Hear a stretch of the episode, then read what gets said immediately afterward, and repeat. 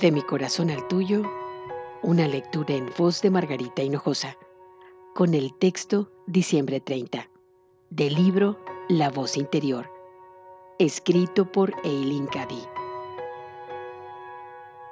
Tú eres mis manos y mis pies.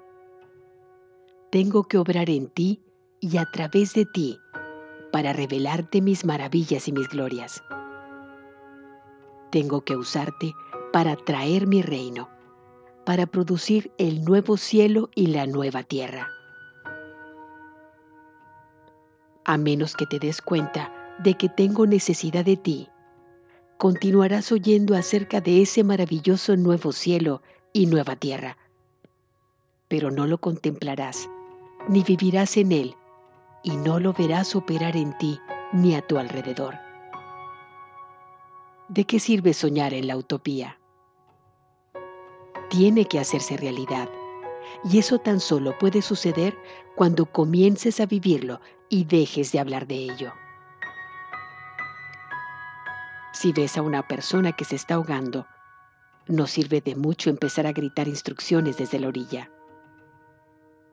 Tienes que saltar y hacer algo para ayudarla. Por tanto, no sirve de mucho leer o aprender acerca de cómo crear el nuevo cielo y la nueva tierra.